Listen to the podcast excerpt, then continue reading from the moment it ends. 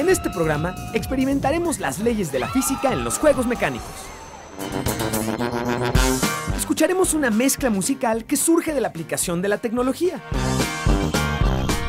Y nos sumergiremos en cuevas subacuáticas para conocer un sorprendente descubrimiento.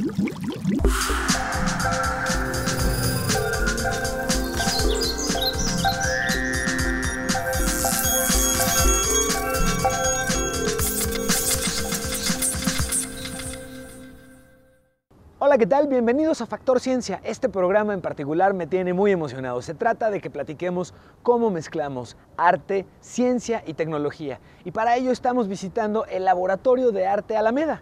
Como parte de la zona que define lo que hoy llamamos Centro Histórico de la Ciudad de México y de cara a la Alameda Central, se sitúa el antiguo convento de San Diego cuya construcción inició en 1951. En la entrada del atrio se descubre una pequeña placa que inscribe lo siguiente. Frente a este lugar estuvo el quemadero de la Inquisición de 1596 a 1771. Así que como te describo, este es un programa en el que particularmente disfrutaremos la combinación de arte, ciencia y tecnología. Bienvenidos.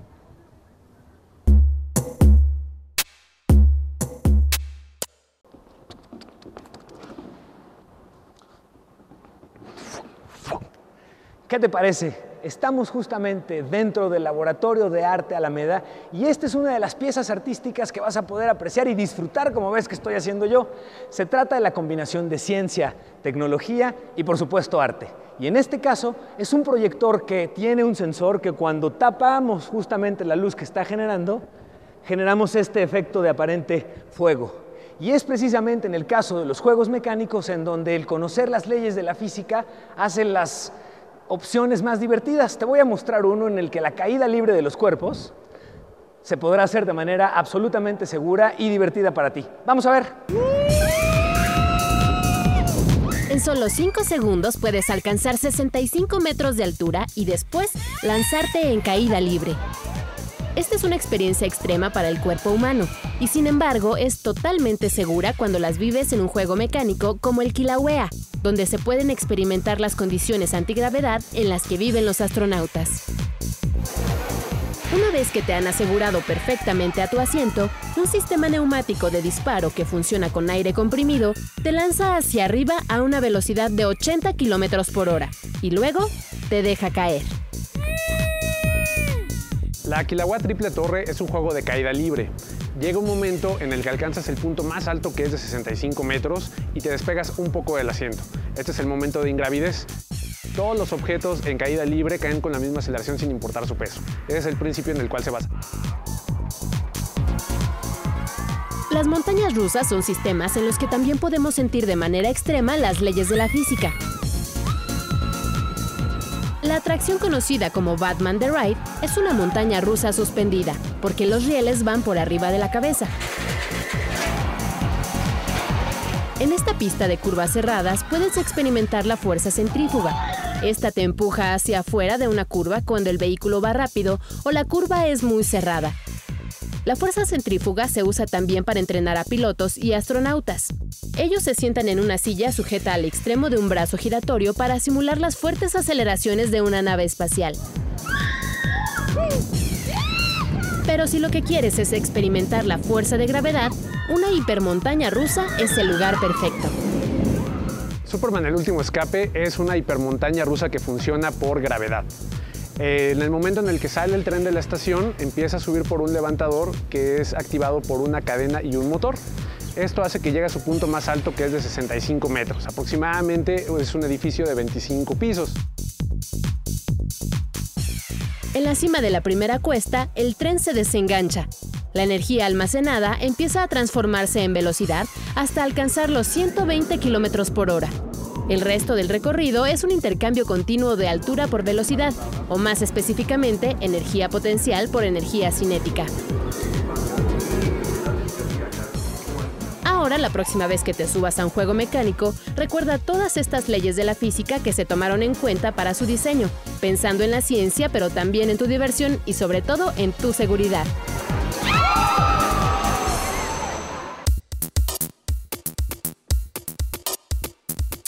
Cuando se trata de seguridad, resguardar los edificios es tan importante como proteger la información y a las personas que en ellos habitan.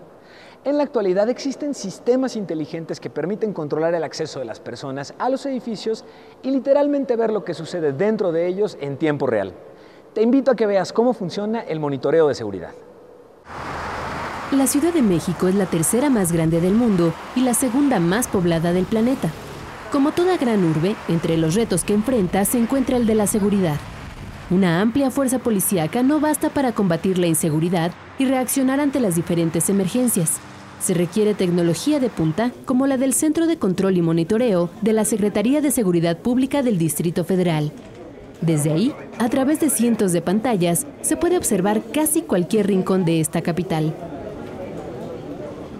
Está integrado por 8.000 cámaras de alta tecnología ubicadas en zonas estratégicas que permiten tener una cobertura de las zonas más importantes, como son vialidades principales, escuelas, centros de reunión, hospitales, estadios, centros comerciales, así como parques y plazas públicas. Este sistema permite no solamente monitorear problemas de tránsito, servicios de emergencia ante un desastre o para dar seguimiento en tiempo real a delincuentes captados en flagrancia. Entonces aquí van dos peatones, en la madrugada también, se, se adelanta una motoneta, se bajan dos personas, les hacen, les quitan todo prácticamente, les despojan de todas sus propiedades, desde que se detecta el, incidente aquí en el centro de comando, se manda ya la, solicitud de apoyo de tierra de la Secretaría de Seguridad Pública. La Secretaría en, menos de cuatro minutos reacciona y se logran detener precisamente a esos dos delincuentes. El centro de monitoreo se apoya en dos instalaciones más, denominadas C2 uno se encuentra al norte y otro al oriente de la ciudad. Esto permite que las autoridades se presenten a enfrentar una emergencia o intervenir en un delito en curso en un tiempo promedio de cuatro minutos. Cambia la forma de patrullaje, cambian también los sistemas de reacción y se está desarrollando todo un equipo de motopatrullas para estar ubicados en módulos de seguridad pública para poder tener eh, ese tiempo de respuesta de menos de cinco minutos. El sistema permite la detención en promedio de casi 200 personas al mes.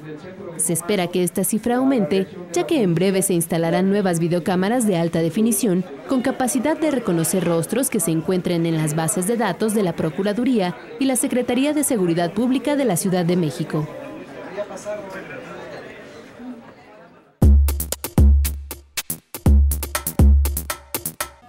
Los autos más modernos del mundo ya cuentan con sistemas de navegación incluidos. Sin embargo, la tecnología más avanzada los permite ver en tercera dimensión. Vamos a ver.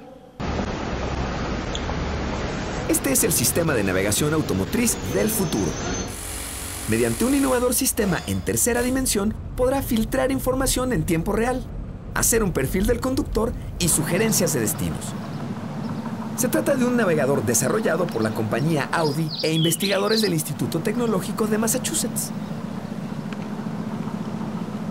Today's navigators in your car sometimes are frustrating. You know, you decide to take a different route and the navigator will keep on telling you, recalculating, please go back, and so on.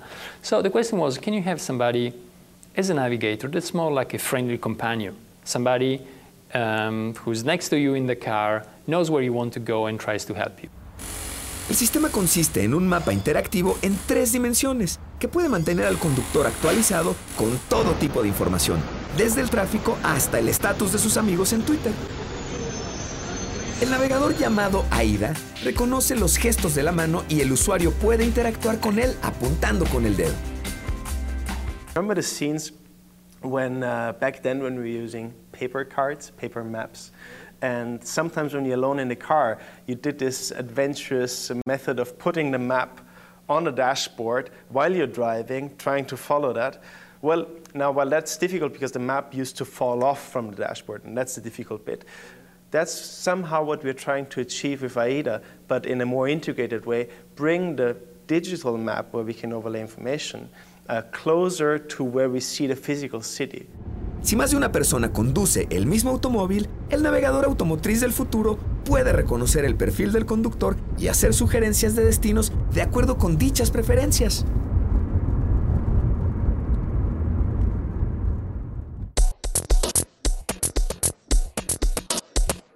El audio, la georreferenciación y el arte parecieran no tener mucho que ver. Sin embargo, la esfera que está a mis espaldas es una muestra excelente de lo contrario. En una combinación maravillosa de cómo la tecnología puede resultar en términos artísticos y útiles, absolutamente seductora, esta esfera está conformada por cientos de bocinas y luces que prenden de manera sincronizada, pero lo hacen de acuerdo a la posición en la que en algún punto del planeta se está llevando a cabo en estos momentos un temblor. Interesante, ¿no? Y justamente en términos auditivos, la tecnología también sirve para hacer música. ¿Y qué música? El grupo de electrónico Nortec utiliza uno de los gadgets más populares, el iPad, para aprender a sus fans en los conciertos. Vamos a verlos. La música de banda, la tambora sinaloense y hasta los acordeones del norte se mezclan con ritmos electrónicos gracias al iPad. Los responsables de este sonido son Nortec, un colectivo de música originario de Tijuana, Baja California.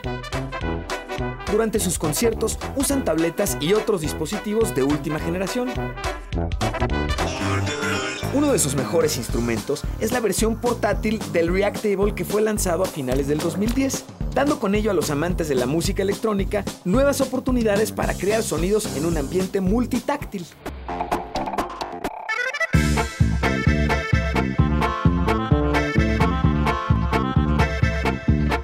Entonces lo que podemos hacer es meter así como varios loops y procesarlos e incluso sincronizarlos con ritmos y generar como las ideas. Por ejemplo, aquí tengo, digamos, yo, eh, bueno, armé este, digamos, este ensamble aquí con varios loops y sintetizadores, eh, digamos, este, de aquí que ya tengo así como, digamos, eh, las, las formas de onda, ¿no? O sea, aquí puedes como modificar la forma de onda tú así en tiempo real. El acelerómetro con el que vienen equipados todos los iPads permite tocar notas simplemente agitando el dispositivo. Cuando conectas este acelerómetro realmente pues agarras hasta puedes hacer como un guiro, por ejemplo, puedes hacer y, hacer aquí y estás haciéndolo y pues nada más le aplicas el acelerómetro y el sonido del guiro.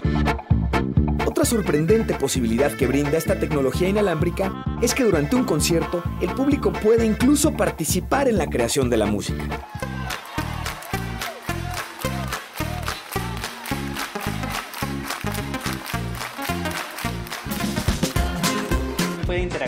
Porque ya el iPad ya se lo entregamos al público y empiezan, empiezan a moverle. Muchos no saben, pero algunos sí, como intuitivo y ya sacar sonidos, se sienten emocionados de estar participando ahí en la canción que está tocando, ¿no? Entonces es bueno para que la gente interactúe con los instrumentos.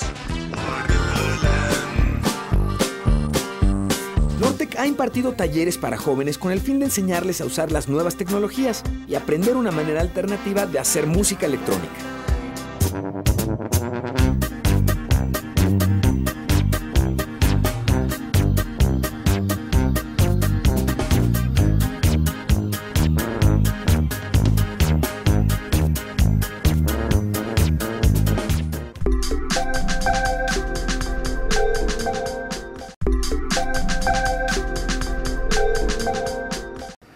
Todos hemos escuchado hablar de la era del hielo, pero poco se sabe realmente de qué ocurrió cuando las especies se extinguieron con el cambio climático hace 10.000 años.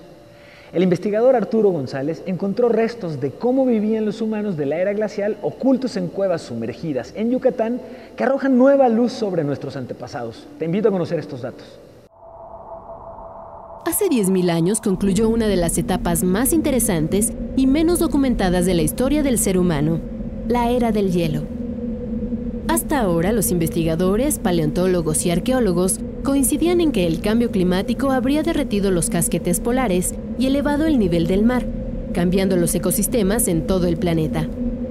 Esto habría ocasionado que 74% de las especies se extinguieran, dejando solamente como sobrevivientes al hombre y un puñado de reptiles y mamíferos.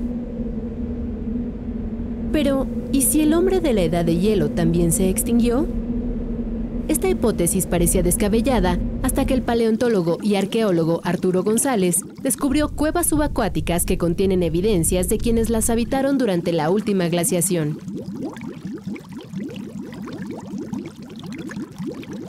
dejaron contextos muy impresionantes, contextos que nos hablan de que los hombres de la era del hielo que habitaban la península de Yucatán, que estaban junto al mar, ahí cerca de Tulum, este, comían camellos, por ejemplo, ¿no?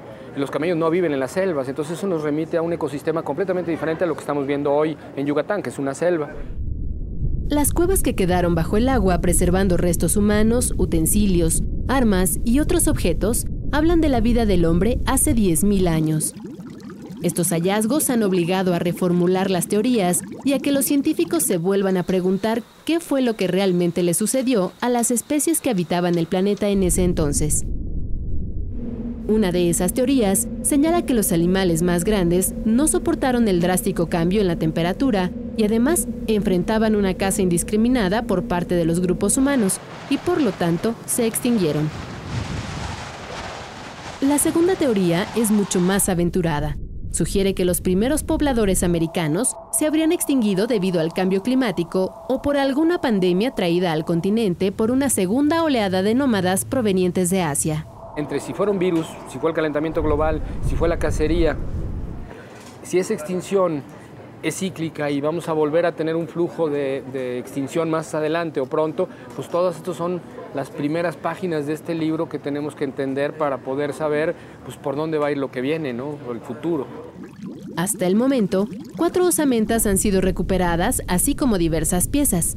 Sin embargo, los investigadores no descartan que se puedan encontrar más evidencias en las partes más alejadas de las cuevas y esperan las condiciones propicias para llevar a cabo nuevas expediciones.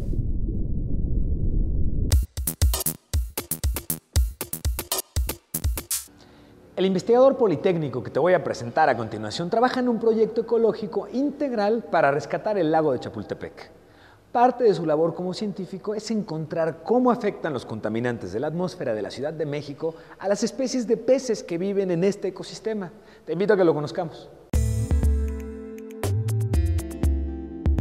Más que un trabajo, es un placer poder contribuir con la formación de nuevos estudiantes que van a ser los que podrán solucionar los problemas de México y evidentemente también proponer cierto conocimiento para solucionar algunos de los problemas que se presentan en los ecosistemas. Nosotros estamos estudiando aquí en el lago de Chapultepec aspectos de ciencia básica eh, como es, eh, por ejemplo, mecanismos de señalización celular en los peces, hasta aspectos tan generales que van a incluir, de hecho, la presentación de un programa de educación ambiental. En esta zona podemos encontrar problemas diversos que van desde la parte geofísica hasta problemas asociados con el crecimiento de la gran ciudad que trae por consecuencia el arrastre de contaminantes. Aquí estamos rodeados de las avenidas más importantes de México como cercano Paseo de la Reforma, el periférico, eh, a través del aire, de la lluvia, se pueden depositar en estos ecosistemas metales. Estos son captados por el fitoplancton y el fitoplancton se encarga precisamente al morir de depositarlos en el fondo eh, y de esa manera contribuyen a la creación o a la eh, formación de estos sedimentos que son un reservorio natural de, contaminantes. También tenemos que partir de un diagnóstico profundo que ha incluido desde la caracterización de la columna de agua de los lagos menor y mayor de la segunda sección de Chapultepec, de los sedimentos considerándolos como el principal aporte de contaminantes, los efectos precisamente de, los, de esos tóxicos que llegan a dañar a las especies nativas del bosque de Chapultepec, entonces podemos decir que únicamente en los lagos de Chapultepec habita esa población del mezclapique amarillo.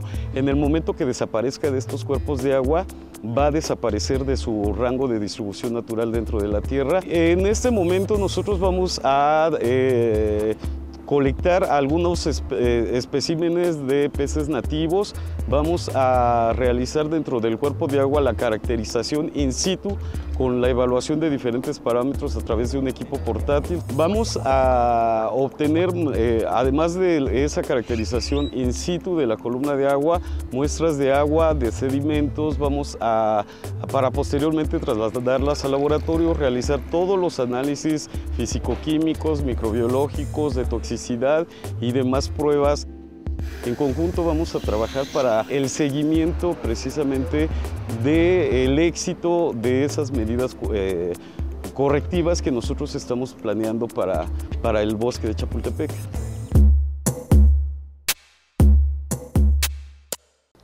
El consumo de insectos es un hábito ancestral.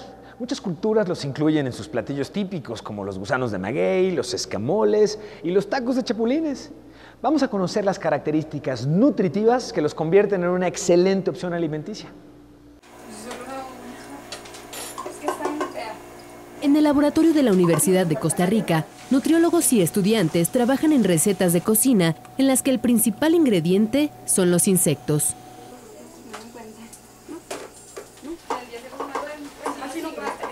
El objetivo principal por el momento es poner a las personas en contacto y familiarizarlas con el uso de insectos como una fuente alternativa de alimento. Hay otros propósitos que van también asociados ahí y ese es un propósito ya un poco más nuestro, que es el de aprender a criar diferentes especies de insectos. Este tipo de animales poseen un alto valor nutricional, como proteínas, vitaminas, minerales y aminoácidos. De ahí la necesidad de los expertos de querer incluirlos en nuestra alimentación, incluso para combatir la hambruna. Parte del menú incluye grillos fritos en salsa del chocolate, enyucados de cucarachón y tiburón con larva y escarabajo, entre otros platillos. Con ayuda de cebolla, mantequilla y otros ingredientes dieron vida a una fácil y rápida receta de tostadas para acompañar con un dip de larva que agradó a los visitantes del Museo de los Insectos.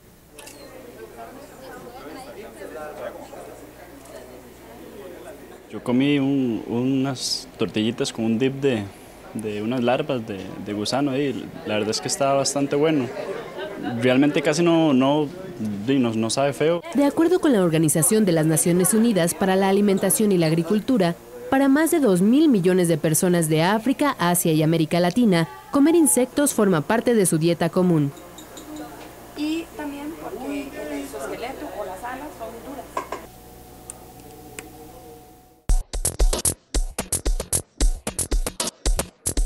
Continuamos con nuestra visita al Laboratorio de Arte Alameda.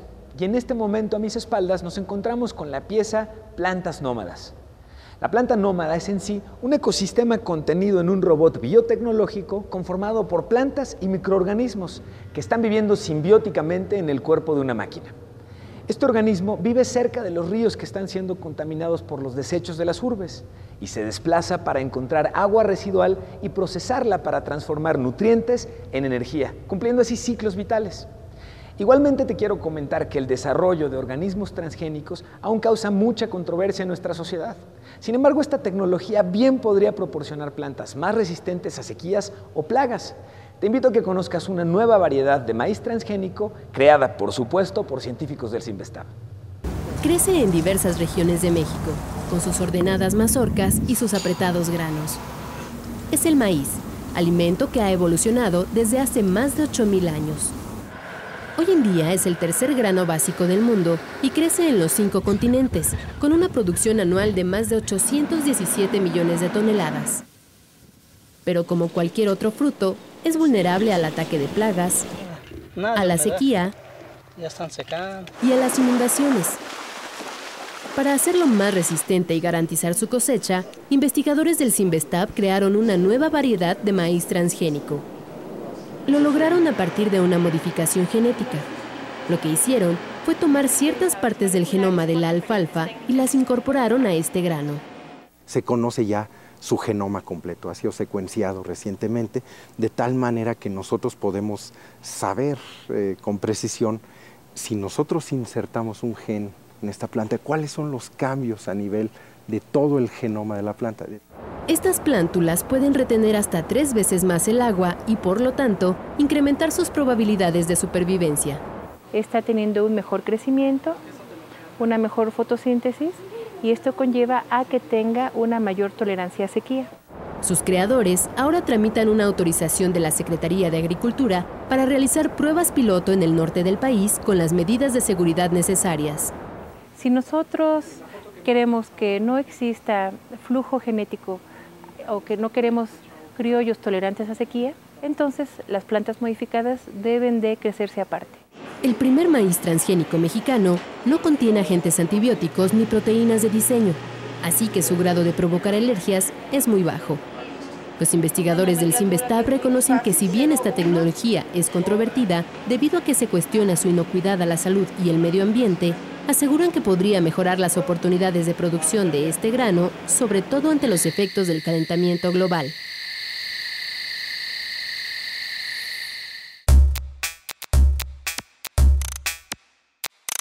te quiero comentar que las semillas de caoba poseen una rotación continua y un sistema de vuelo súper eficiente. Estas características podrían contribuir para la construcción de microvehículos aéreos. Te invito a que veamos esto. Para volar, la naturaleza diseñó sistemas perfectos. Por ejemplo, las aves pueden mover los músculos de sus alas para que sus plumas se acomoden y les permitan planear y hacer acrobacias en el aire. Los insectos también han desarrollado estructuras para volar activamente a pesar de lo pequeño de sus alas y el tamaño de sus cuerpos. Incluso las plantas que no pueden moverse por sí mismas han evolucionado para volar. Tal es el caso de las semillas del árbol de caoba provenientes del bosque tropical perennifolio del estado de Veracruz. Su característica más importante es la autorrotación. Esto es rotación sin ayuda de potencia externa, o sea, no, necesitan un motor ni, ni, nada para empezar a autorrotar. Ellas solitas se desprenden del fruto y empiezan a autorrotar y este es un mecanismo de, pues, de dispersión.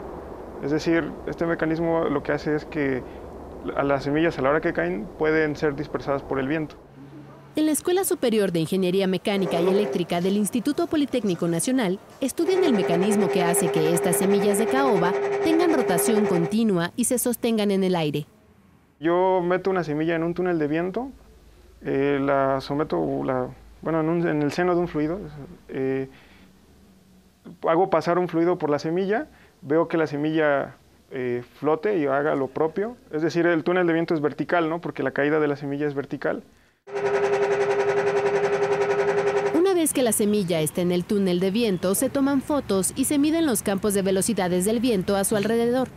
De acuerdo con los investigadores, el estudio de semillas autorrotantes puede tener aplicaciones para la construcción de microvehículos aéreos para monitorear lugares cerrados, como reactores nucleares y otros lugares inseguros o riesgosos para los seres humanos. La estructura de la semilla de caoba puede inspirar a los ingenieros porque su sistema de vuelo es más eficiente y esto en un vehículo artificial se traduce en un menor gasto de combustible.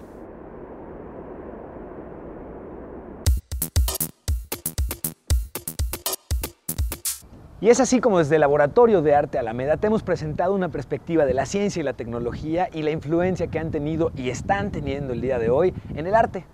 Yo soy Emilio Saldaña y me gustaría mucho saber a través de Twitter en arroba Factor Ciencia cuáles son los temas de tu interés, qué quieres ver aquí en el programa, porque al final todo lo que hacemos es para ti.